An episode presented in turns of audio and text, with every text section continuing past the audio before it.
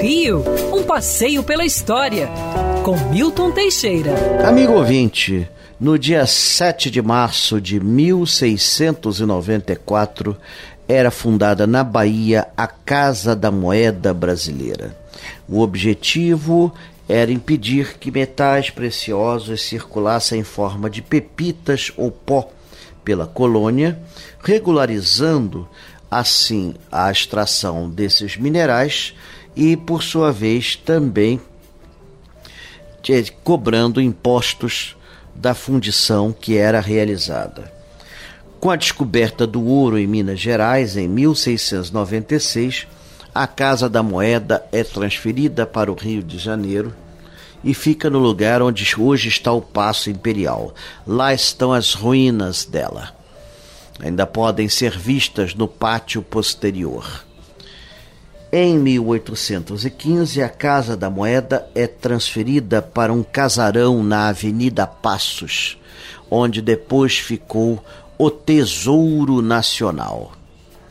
Nossas moedas já enfrentavam um processo inflacionário e muitas tinham de ser recunhadas.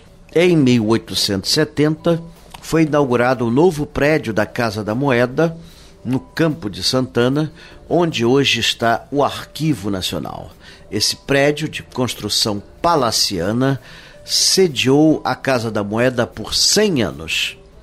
Em 1970, ela foi transferida para Santa Cruz, ocupando instalações de 100 mil metros quadrados do Parque Industrial desse, desse distrito, onde ainda se encontra a velha Casa da Moeda do Campo de Santana.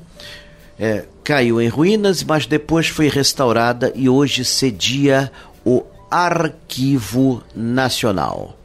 Pretende-se em breve inaugurar no Campo de Santana, hoje Praça da República, o Museu da Moeda Brasileira, em lembrança a esses séculos de experiência que nós temos com cunhagem e recunhagem de nossa moeda.